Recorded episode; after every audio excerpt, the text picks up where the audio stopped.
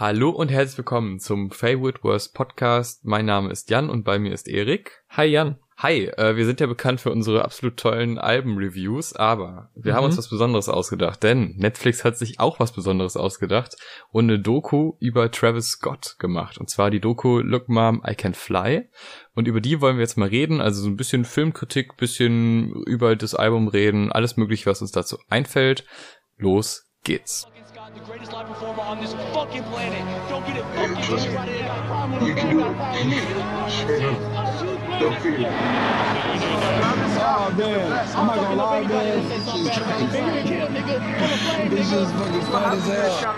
Ja, also das der der sehr beliebte Streaming Service mit dem großen N und dem Badam im Intro hat eine Doku veröffentlicht über unseren allseits beliebten Travis Scott, die sich mit der Phase rund um Astroworld beschäftigt, diesen ganzen Wahnsinn, der da abging, den Wahnsinn, der live abgeht, bisschen Albumproduktion, bisschen Privatleben, bisschen Rückblick so in seinen, in seinen Aufwachsen und seinen Aufstieg.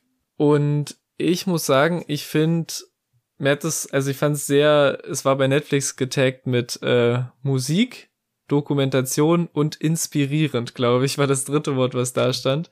Und das trifft auf jeden Fall sehr zu. Also man, es gibt auf jeden Fall atemberaubende Momente, in denen man sich einfach so, man fühlt sich schon krass inspiriert von seiner Geschichte.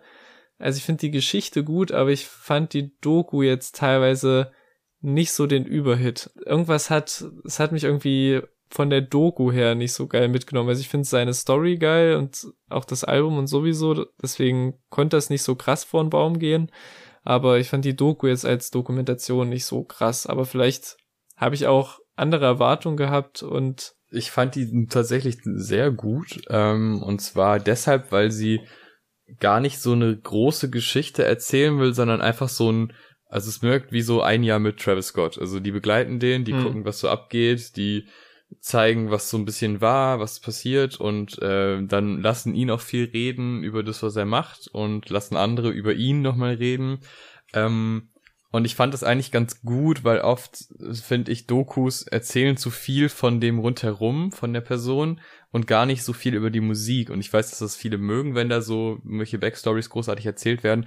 Aber ich mag also diese Aufnahmen von den Konzerten, hm. die Aufnahmen im Studio und zu sehen, mit wem er da so abhängt. Äh, da kommen wir gleich auch mal noch drauf zu sprechen. Ja. Ähm, das hat mir alles sehr gut gefallen und auch die, also meine Highlight-Szene aus der Doku ist die No Bystanders Szene, mhm, wo ja. er zum ersten Mal diesen Mix hört, den Finalen und äh, sind einfach in so einem halt in etwas größeren Villa irgendwie, aber mit so einem Pool draußen. Es ist einfach so ein Ambiente, wo man den Song jetzt nicht unbedingt erwartet. Ja. Und diese Emotionen, die aus dem rauskommen und allgemein die Emotionen, die man bei seinen Live-Auftritten sieht, die auch sehr, sehr schön aufgenommen wurden, finde ich. Und manchmal gibt es so ein paar so visuelle Effekte auf den Live-Aufnahmen, die das so alt wirken lassen oder so bunt. Das finde ich ein bisschen unnötig. Ja. Manchmal gibt es aber auch so Nahaufnahmen von ihm, die halt echt beeindruckend sind, auch schon im Intro. Mhm. Ähm, und ich finde deshalb äh, jetzt storymäßig gibt's nicht viel. Es wird ja so ein bisschen die Klammer gezogen mit diesem Park. Also das war so sein Kindheitstraum und dann kommt der äh, Bürgermeister da ja. und sagt, ja, wir planen den Park jetzt nochmal neu. Aber das hätte es für mich gar nicht gebraucht, ehrlich gesagt. Ähm, sondern ich will einfach sehen, wie die Leute abgehen. Ich will sehen, wie an diesem Album gearbeitet wird, was seine Vorstellungen davon sind und was in seinem Leben abgeht. Da sind manche Sachen spannend, manche Sachen nicht so spannend, aber das finde ich total beeindruckend. Ja. Einfach mal so zu sehen, wie so ein Weltstar lebt. Ja. Es beginnt ja auch mit der Oma. Mhm. Und das ist eine Szene, die ich sehr befremdlich fand. Ja, ich glaube, das ist genau dieses, was meine Erwartungen angeht, ist es genau das, was du sagst mit diesen Live-Momenten, dass das für dich so ein Highlight war. Wie gesagt, habe ich da vielleicht was völlig Falsches erwartet, aber ich dachte so, okay, wir bekommen so einen sehr krassen Behind-the-Scenes-Look über die ganzen Astroworld Aufnahmen und Arbeiten, weil sich das ja auch ewig hingezogen hat. Und das ist aber genau wie die No-Bystander-Szene, was du schon sagst, das sind auch meine Highlights. Das ist auch so, das ist halt so das, was ich erwartet habe, was ich auch krass finde. Aber es ist echt zum Großteil ja wirklich so Live-Aufnahmen so ineinander gemixt. Und ich finde es halt dann teilweise ein bisschen zu sehr krass sprunghaft halt. So, ja, wir sind jetzt hier bei meiner Oma, wie du schon sagst, dann sind wir in Afrika, dann sind wir So, und dann stellen die kurz Shaq West vor, so ganz weird. Und dann geht's so ins Privatleben und dann später kommt noch Don Tolle, weil es ist halt nicht so, ich weiß, ich habe nicht nachrecherchiert, ob das alles genau so chronologisch halt war, aber es war mir halt sehr sprunghaft, so gerade irgendwie so diesen Afrika-Trip, weil er dann halt so auch so emotional wird in der einen Szene im Auto und sagt so, ja Mann, was mir Shake West gerade geschrieben hat, das stimmt und so. Und dann brechen die das aber so ab mit dem Auftritt. Also ich finde, da hätte man noch so mehr draus machen können und äh, ja, das mit der Großmutter, das fand ich, ich weiß nicht, wie du befremdlich meinst. Ähm, Unpersönlich. Genau, irgendwie sagen. so, ja, tschüss, Grandma. Und so, das war halt so ein bisschen, ja. als würde er so einen Homie besuchen, dem so kurz so, so, ein, so ein Handshake geben und dann was abholen. Hier, ach hier, das private Foto nehme ich mit, ja klar. Und dann war der wieder weg, ja, mit seinem Lambo. Ja, das, das, war so ein bisschen ja erstmal dieses Bild, wie der Lambo da vor diesem relativ kleinen Haus ist. Äh, war schon so ein ganz klares Ding so zwischen, ey, da komme ich her und ich habe es jetzt geschafft, dass ich diesen Lambo fahre. Aber so ein bisschen entfremdet so von der eigenen Herkunft gefühlt. Also er hat sagt zwar so in seinem Zimmer, ja krass, äh, hier habe ich gelebt und mit meinem Bruder zusammen und so äh, in einem Raum und es war schon geil. Und dann siehst du aber, wie so die Grandma ihn anguckt und sagt, ja, so hab dich lieb und es kommt irgendwie so gar kein Familiengefühl auf, sondern einfach nur so, hey, wir machen jetzt hier eine Doku und geh mal zu deinen Ursprüngen, besuch jetzt deine Oma nochmal, die hast du jetzt zwar irgendwie fünf Jahre nicht besucht, aber jetzt mach das doch mal ja. und so wirkt es ein bisschen. Vielleicht hat der Director auch einfach gesagt, ey, wir brauchen dieses Bild mit dem Lamborghini in so eine arme Leute-Einfahrt. Kennst du arme Leute? Und er war so, klar, Grandma. Klar. Kann ich anrufen. Nichts abgegeben. Ja. ja, also das fand ich ein bisschen befremdlich. Ähm, es wird auch äh, also es wird ja auch öfter mal persönlich, also es geht ja dann auch um die Geburt von seinem Sohn. Äh, Tochter, oder? Ah, Entschuldigung, Tochter. Ja. Es geht um die Geburt von der Tochter und äh, wie er dann da so vor dem Bauch hockt und äh, wie so, so ein Kind quasi damit umgeht, dass da ein Kind im Bauch von der Frau ist. Und das ist alles so ein bisschen so, ich habe, der ist in einer Welt, wo der halt, der ist musikalisch verdammt krass, der ist äh, performancemäßig verdammt krass. Und der, wenn er mit unter Musikern ist und so, dann ist der halt einer, der den Ton angeben kann, aber im, im restlichen Leben ist der halt noch sehr jung einfach. Der mhm. ist noch ein relativ junger Typ und das ist immer so ein bisschen, ich weiß nicht, dann kommt er aus seinem Musikalltag raus und kommt dann zu einer Geburt oder zur Großmutter und ist so komplett überfordert mit der Situation, will aber noch cool wirken. Das fand ich alles so ein bisschen befremdlich halt.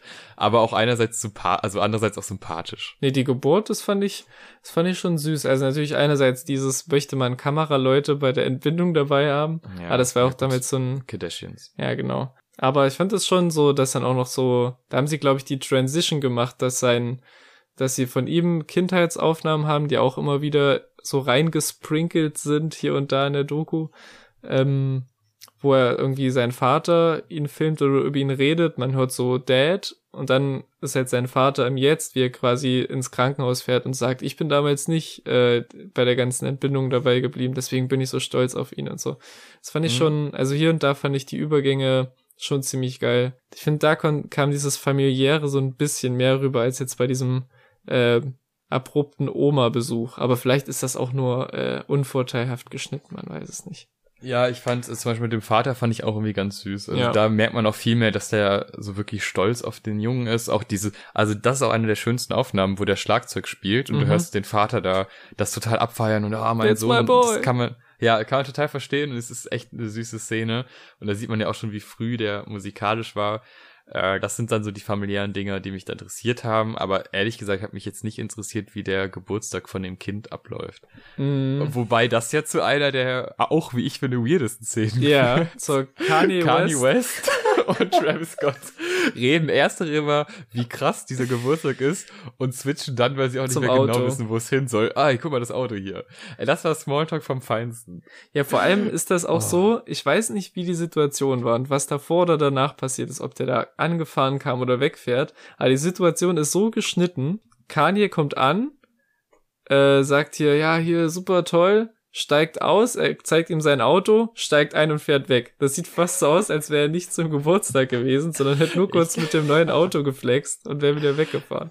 Ja, ich glaube schon. Ich, war das nicht so diese, dieser Abschied, so nach dem Motto, hey, das war echt ein toller Geburtstag und so cool. Ach, übrigens, hast du schon ein Auto gesehen? Ja, dann steigt er nochmal aus, zeigt's ihm, als ob man Ja. es nicht ohne ihn auch draußen sehen könnte. Aber es ist halt, ja, das war, fand ich funny. Ja, ich meine, die haben ja auch eine Verbindung, zumindest so wie ich das äh, überblickt habe. Die sind ja, glaube ich, haben auch früh zusammen Musik gemacht und so.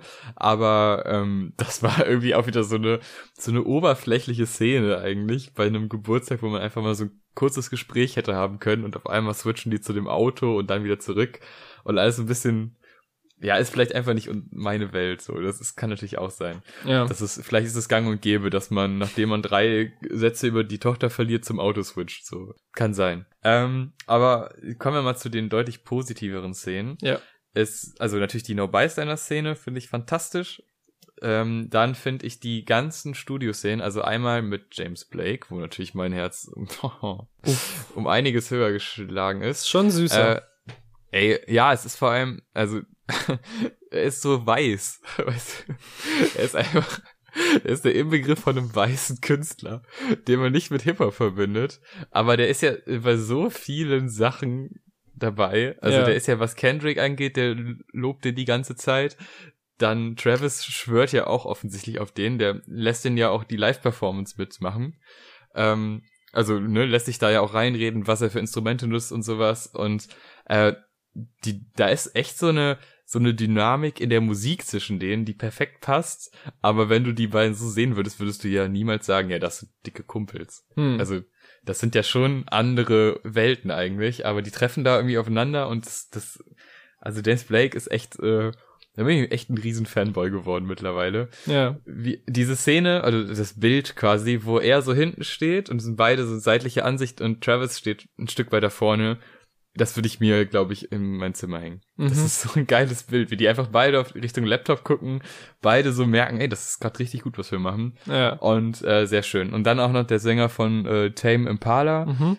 der hat ja auch mindestens zwei Beats dazu beigetragen zum Projekt, weil er zeigt ja erstmal diesen einen Beat und dann zeigt er am Ende so, ey, ich habe noch den und der kommt, weil ist ja auch auf dem Album drauf. Äh, das sind einfach so schöne Szenen, wo man so sieht, so, ja, hey, kennst du den schon? Und ja, lass doch mal daran arbeiten und dann sieht man dann irgendwie das, das Soundfile oder so mit äh, für James und so. Das sind einfach, das sind tolle Sachen. Das, das interessiert mich als Musiknerd. Ja. Also was ich auch von der vom Aufbau her, was auch relativ früh kommt, richtig gut fand, war so, ich nenne es mal die, die Butterfly-Effekt-Montage, wo man zuerst so sieht, okay, er springt ins Auto, äh, hört sich Beats an, hat direkt, also ich glaube, das ist sogar ohne Schnitt, sieht man, wie er den Beat abspielt und dann direkt ein paar Sekunden später die Hook, die dann der endgültige Song ist, ins Handy summt und so, ja, ich habe eine Idee, dann Schnitt im Studio, so den Song machen und dann kommt halt direkt der Übergang so in diese ganzen Live-Szenen, in so den ersten Block, sag ich mal, wie halt die Mhm. Leute live den Song aufnehmen und die Hook mitbrüllen und so. Und das fand ich schon richtig gut. Das ist halt eigentlich das für mich Interessanteste an so Einblicken. Also klar, das alles drumherum fand ich jetzt auch lustig. Also ich saß jetzt nicht da und dachte so, oh nein, jetzt muss ich seine Großmutter sehen. So, so ist er nicht. Aber halt dieses, wie kommt er von der Idee bis dann zum fertigen Produkt, ne? Weil es gibt ja so viele Künstler, die vielleicht super viel Zeit und Ideen und Planung reinstecken und am Ende kommt es halt irgendwie nicht an, so oder überträgt sie nicht gut und da hat man halt direkt diesen, okay, da hat's Klick gemacht und dann macht's halt auch bei den Leuten Klick. Und das ist halt generell, glaube ich, hat die Doku auch für mich sogar dazu geführt, dass ich Astroworld sogar noch mehr appreciate vielleicht und ihn so auch als Musiker, kann schon Ja. sein. Geht mir genauso, doch, auf jeden Fall. Also, eh so Live-Auftritte von dem Album haben mich auch immer schon so ein bisschen mehr in die Richtung ge getragen. So, das ist mega geil. Also, ich fand das immer ein sehr gutes Album, aber ich habe auch gedacht, äh, ist ausbaufähig. Also, ich finde so ein paar Lieder immer noch nicht so geil. So Wake Up oder so ist immer noch kein Ja. Song für mich. Ähm, Ich mag auch The Weeknd nicht so.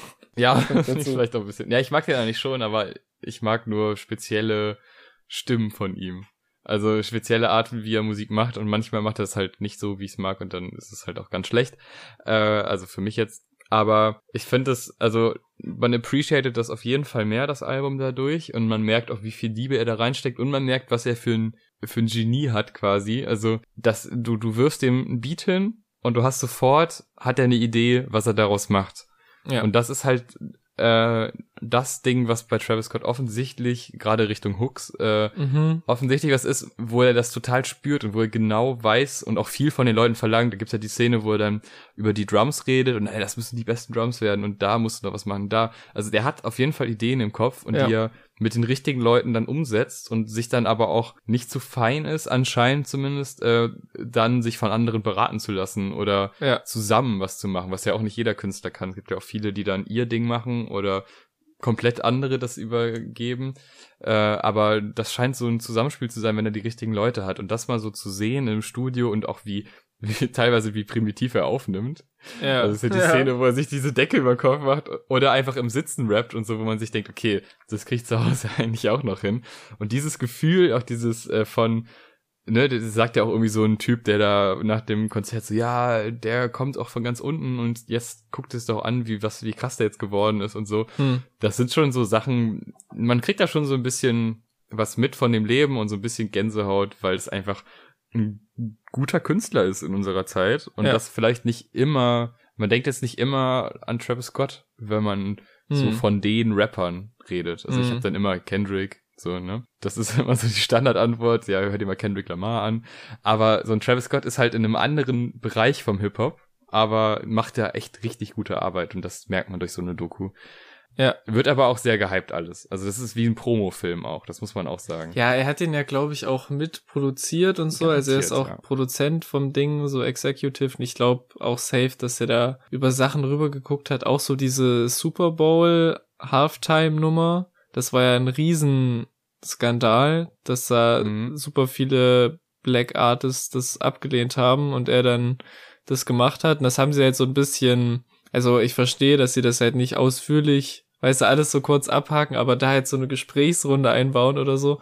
Aber das haben sie jetzt so ein bisschen, ja, es gibt unterschiedliche Stimmen und dann haben sie einen Clip von Aiken, der von TMZ am Flughafen abgefangen wird und sagt, naja, warum sollte er das nicht machen? So, wer würde das nicht machen? Was stimmt, aber was in der Sekunde habe ich gedacht, okay, ist die einzige öffentliche Person mit einer anderen Meinung, die sie gefunden haben, jetzt Aiken am Flughafen, der da irgendwie gerade noch so mit seinen äh, AirPods drin, so, okay, ja, na klar, finde ich gut, soll er machen. So, das fand ich weird. Aber auch eine, das war auch so mit in diesem No-Bystanders-Moment oder in dieser Situation da in dieser Villa, das war für mich eine der beeindruckendsten Sachen, wo er so einen Monolog hält, dass er, ähm, dass dieses Album Rap verändern wird. Das ist natürlich was, was jeder von sich behauptet und so und immer so, mein Album wird die Szene verändern und so. Bei den wenigsten trifft zu, aber er sagt dann auch, ich könnte dieses Album jetzt einfach liegen lassen und ein Jahr warten und würde trotzdem nicht Songs hören, die so klingen.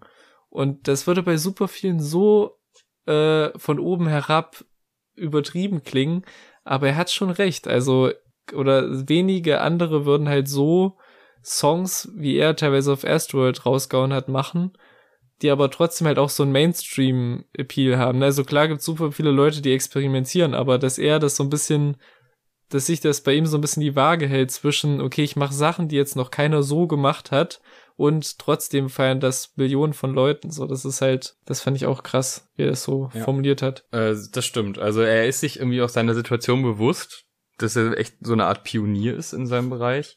Und das ja auch mit den Alben davor schon gezeigt hat. Also das, der Sound passt sich dann nachher schon immer sehr seiner Musik an. Also der gibt schon so ein bisschen den Takt vor manchmal. Mhm. Äh, und auch mit dem Album, weiß ich nicht, ist der Einfluss jetzt schon so groß, aber na, vielleicht schon. Ja, ich meine, also- dass so ein Sicko-Mode, so ein Song mit vier oder fünf Phasen, eine der meistgestreamten Songs des Jahres ist, ist halt auch nicht. Also klar, da ist Drake drauf und so, aber weißt du, das ist auch nicht so, äh, so selbstverständlich. Ja, das stimmt. Ähm, äh, Nochmal ganz kurz zu diesem Jack West, Don Tolliver Ding. Und da, finde ich, merkt man halt dann doch relativ stark, dass das auch ein Promo-Move ist Mhm. von Travis einfach. Also, die baust ja nicht ein und deine Doku, wenn, also die haben ja noch nichts getan, außer Jack West vielleicht. Aber Don Tolliver, ich, kleiner Fanboy bin ich, muss ich zugeben, von einem Lied. Aber, ähm, der ist, ist also der hat halt den Can't Say Part, da könnte man noch sagen, das kann man noch einbauen, weil das ist nun mal auf dem Album drauf, ist auch einer, ein sehr, sehr schöner Song. Aber äh, ansonsten musst du den ja jetzt noch nicht groß erwähnen. Der hat ja jetzt noch nicht groß was released. Der hat Mhm. ein Album rausgebracht und ein paar Singles, das war's. Äh, und ja, okay, Jack West hat natürlich den, den Hype gehabt. Aber das ist halt, okay, er muss ein bisschen so sein, sein Label promoten und er erzählt ja auch so, ja, er will was weitergeben, bla bla. Hm. Die klassischen Sachen, die man als Label sagt, aber ich finde es auch gut, wenn äh, große Rapper Labels machen, einfach weil es ist halt einfach, ein, wenn die dann Leute signen, von denen die überzeugt sind und der sitzt ja dann auch mit Don Tolliver im Studio und so und ist ja wirklich auch Fan seiner Musik. Ja. So stelle ich mir das vor, wie es sein soll und das finde ich auch schön. Aber man muss schon sagen, es ist einfach ein Promo-Move, äh, die einzubauen in die Doku, weil das gucken halt einfach mehrere Millionen Leute, die dann alle wissen, ah, Don Tolliver. Und wenn da dann jetzt irgendwie in einem Jahr was kommt, dann haben die das noch im Hinterkopf und hören sich das vielleicht dann doch noch mal mehr an. Ähm, auch diese ähm, Super Bowl-Sache, das war ja jetzt auch erstmal, das war ja nicht mal ein kompletter Auftritt von ihm nur, sondern das war ja, Ja. so ein drei Minuten reingehauchtes Ding. Ja, mit SpongeBob-Intro. Ja, das wird jetzt, das wurde so groß gemacht in der Doku, dass das jetzt so, ah, okay, klar, das ist ein Riesenevent, Ja. aber er ist ja jetzt, er war nicht Maroon 5. Und er war auch nicht sonderlich gut. Also das, das Nee. haben sie leider auch nicht komplett kaschiert, dass halt die Vocals echt weird geklangen haben da live. ja, Und, das äh, stimmt, das war echt nicht gut. ja, sonst noch, was, was würdest du sonst noch gerne erwähnen an, an Szenen und Äh, Momenten, die dich. Was ich ganz besonders spannend fand, waren die, die Grammys. Mhm. äh, weil da siehst du wirklich, ich, ich konnte es nicht einschätzen, aber da siehst du, wie wichtig den Leuten diese Grammys sind. Ja. Also wie wichtig den Künstlern ist, diesen scheiß Preis zu gewinnen. Weil der ist ja so erpicht darauf, das jetzt unbedingt zu gewinnen und ist so enttäuscht. Ja. Und dann diese Szene, wo der da in diesem Backstage steht, äh, und da sind immer diese Lichter und dann kommt dann halt, Cardi B hat gewonnen.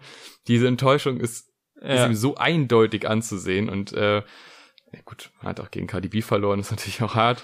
ähm, aber das ist wirklich, äh, es hätte, das war mal interessant zu sehen, weil ich konnte es nicht einschätzen. Ich dachte immer so, vielleicht weil wir in Deutschland doch einfach scheiß Preise haben und sich jeder denkt, ja, juckt doch eh keinen.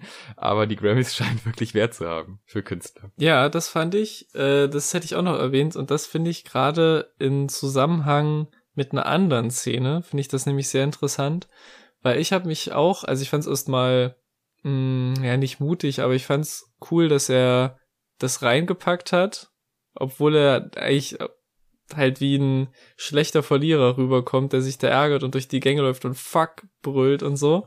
Das fand ich eigentlich einen guten Move, das so drin zu lassen. Ich meine, warum auch nicht so? Ähm, und hab mir halt auch gedacht, ja, okay, anscheinend bedeutet ihm das was. Und dann gibt's ja die Szene gegen Finale, wo er sich mit dem ähm, Bürgermeister von Houston trifft vor seinem Konzert, wo er dann auch den, den Schlüssel überreicht bekommt zur Stadt. Das finde ich auch, das, das hat, man hat ihm da einfach so die krass die Freude angesehen. Das finde ich generell auch ein ganz gutes Gespräch vorher zwischen den beiden, wo er ihm so erklärt, hier, du hast nicht verloren und so. Auf jeden Fall beginnt Travis das Gespräch sichtlich geknickt, noch wegen den Grammys. Äh, ich wünschte, ich weiß nicht genau, wie er es formuliert, aber ich wünschte, ich hätte einen mit nach Hause gebracht oder I wish I brought one home oder so. Und das halt interpretiere ich jetzt einfach rein, es ihm gar nicht so sehr darum geht, hier ich gewinne den Grammy, sondern quasi, ne, ich komme da aus Houston, aus den und den Verhältnissen und ich will das für meine Stadt holen oder ich will dann, wenn ich nächste Woche da in der Arena auftrete und dem Bürgermeister entgegentrete, will ich sagen, hier, ich habe für Houston äh, einen Grammy geholt.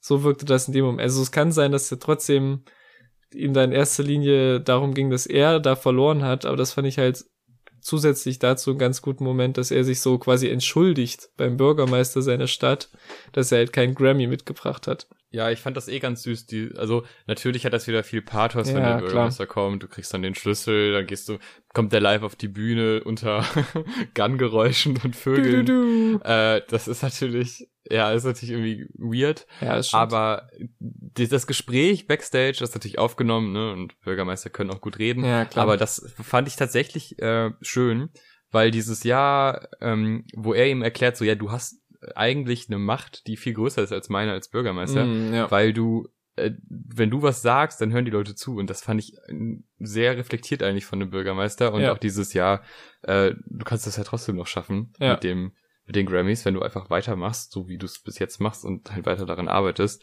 Das fand ich in dem Zusammenhang echt ganz süß, weil man sich schon gedacht hat, der hört da gerade zu und nimmt den Typen ernst. Ja. Also dem bedeutet das was, diese Stadt. Ja. Und auch, dass er überhaupt ein Album macht über einen Freizeitpark, der vor zig Jahren geschlossen wurde, ist natürlich auch so ein Ding. Und wie lange er auch darin gearbeitet hat. Also Ja. das wusste ich damals beim Hören zum Beispiel gar nicht. Also diese Tiefe, die man Travis Scott vielleicht gar nicht immer zutraut, weil die Musik ja dann doch manchmal ein bisschen textlich oberflächlich klingt. Mhm. Aber die, die Tiefe kommt dann, glaube ich, da auch eher über den Sound und sowas. Mhm. Und äh, hat mir, also die ganze Doku hat mir irgendwie gezeigt, wie wichtig der das Projekt genommen hat, wie wichtig der für, für Fans ist. Ja. Wobei natürlich, du findest, glaube ich, zu jedem Künstler irgendwie so einen Typen, der sagt, ja, ich war depressiv in der Schule und jetzt geht's mir wieder besser. Ja, das fand Ähm, ich schon krass, so diesen, weil ich meine, wir bekommen das ja hier auch nicht so mit, außer wenn man jetzt vielleicht irgendwie beim, beim Splash ist, wo auch Aufnahmen drin gelandet sind, das fand ich auch gut. Ähm, Stimmt, ja, und Frauenfeld auch. Ja. Genau. Und äh, aber man, also ich habe halt nicht so ein, ich laufe hier nicht äh, durch die Straßen meines Heimatdorfs und mir bekommen zehn Leute entgegen, Mann, Travis Scott spielt heute Abend. Das ist halt schon, das fand ich auch süß übrigens, diese Boys, die ihn da getroffen haben im Park, wo sie diese, dann das Gruppenfoto machen und dann so wegspringen, so freudig. Und auch so dieser Security-Typ oder irgendein Buddy sagt, hier, die werden heute Nacht nicht pennen und die halten einfach noch die Kamera drauf, wie die halt so rum und sich high-fiven und so. Und das ist halt wirklich ernsthafte Freude. Also natürlich ist das Ja. gefundenes Fressen für so eine Doku und das fand ich halt schon ehrliche, nette Momente, halt sowas einzubauen. Ja, finde ich auch. Also diese Freude, diese Momente von den Konzerten, wo Leute in die Kamera schreien, wie geil der ist. Und das stimmt auch. Ich glaube, in so einem Moment, wenn du auf so einem Konzert bist, jeder, der mal auf Konzert war und den Künstler wirklich gefeiert hat, der spürt das ja so ähnlich. Also Ja. du hast dann diese Glücksgefühle und denkst in dem Moment, ey, das ist das Geilste, was man sich jetzt angucken kann. Und äh, das so aufzunehmen und in eine Doku zu packen, finde ich total schön. Ich finde, man merkt einfach, das ist eine Doku für Fans des Mhm. Albums, des Künstlers und von Live-Musik und von allem Möglichen, was mit Musik zu tun hat, aber vor allem für Fans.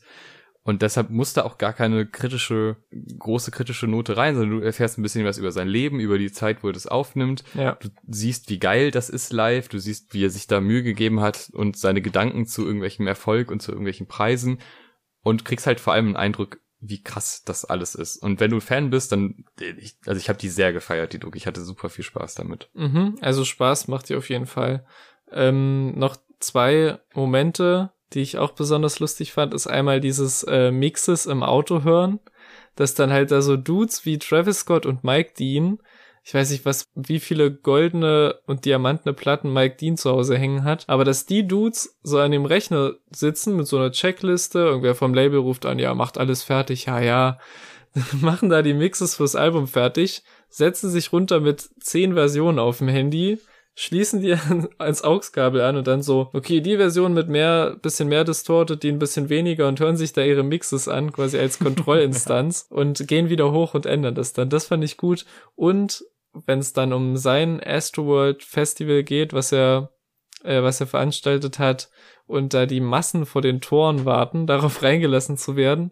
Und man sieht dann kurz bevor es aufgeht, so eine Security-Frau, die kurz nochmal sich bekreuzigt und so ein Stoßgebet nach oben schickt, bevor diese Ja. Massen an Leuten reinkommen. Und das fand ich auch so gut. Ja, das stimmt. Also äh, es ist auch so, man merkt so richtig, er hat Bock darauf, dass die Leute ausrasten. Ja. Also der rastet auf der Bühne auf und der verlangt aber auch von den Fans, dass die das genauso zurückgeben. Und er erzählt ja auch so ein bisschen, dass das für ihn selber eine Show ist, wenn er da oben steht und sich die Leute anguckt mhm. und sagt ja auch einmal, dass er andersrum genauso sein würde. Also er würde auch abgehen wollen und äh, also er mag das einfach und das dieses sich gegenseitig hochpushen, das äh, kommt finde ich in den Aufnahmen ziemlich gut rüber. Und äh, kann natürlich auch immer sagen so, ja, es ist jetzt auch so ein bisschen, also im Endeffekt sind die ja einfach diese Barrikade, haben die ja einfach eingerannt. Ja. Es ist natürlich nicht gut eigentlich. Aber und so dadurch, dass du es in der Doku zeigst und das geil ein bisschen mit Musik unterwegs und so, ist es natürlich cool dargestellt. Ist natürlich auch gefährlich, aber irgendwie gehört das so ein bisschen zu so einem Travis Scott Konzert Dasein dazu. Das, das zeigt einfach wie, es ist hart, aber es ist vor allem geil. Pause. Ja. In diesem Sinne, oder hast du noch was zu erwähnen? Ja, ich würde sagen, äh, Sehempfehlung auf jeden Fall für jeden mit Netflix-Account, der Travis Scott Fan ist. Vielleicht auch für generell Hip-Hop-Musikfans, die vielleicht nicht so Hardcore Travis Scott-Fans sind und da so ein bisschen äh, ja mitbekommen wollen, was so die Begeisterung dahinter ist oder warum alle über den Typen reden. Also ich finde auch für Leute, die jetzt nicht krasse Fans sind, ist es auf jeden Fall ein spannender neuer Blick auf ihn. Ja, ich empfehle es auch sehr, gerade für Fans, weil man nochmal mitbekommt, was den Typen so ausmacht, ein bisschen Hintergrund, aber auch ein bisschen zeigt, so auch die Fankultur von den Leuten, die ihn hören. Mhm. Äh, einfach eine, eine Promo-Doku, würde ich sagen, aber halt eine sehr geile. Einfach, das, es muss ja nicht immer kritisch sein. Es Ja. reicht, wenn du einfach mal siehst, wie geil irgendwelche Künstler drauf sind und wie geil das Leben von denen ist und wie geil vor allem die Musik von denen ist. Genau. Also auf jeden Fall schauen, gerade wer Netflix hat, es kostet nichts. Verdammt, Genau. guckt das. Also eine, eine, eine Promo-Doku mit Herz, kann man vielleicht sagen. Ja, das hast du schön gesagt. Auf jeden Fall. Vielen Dank fürs Zuschauen. Wer an Alben Interesse hat, kann natürlich auch äh, unseren Kanal sich anschauen. Das sind nämlich hauptsächlich Alben-Reviews. Äh, aber ich würde sagen, wenn öfter sowas kommt, vielleicht kommt Netflix ja jetzt so ein bisschen auf den Trichter, dann könnten wir uns ja mal angewöhnen, auch über Musikdokus zu reden. Weil mich würde es interessieren. Ja, also wir hören uns in einem Monat zur Lil Pump Doku und Genau. äh, Und bald zum Alexander Markus Album. ja, Logischerweise. Bis zum nächsten Mal. Ciao. tschüss.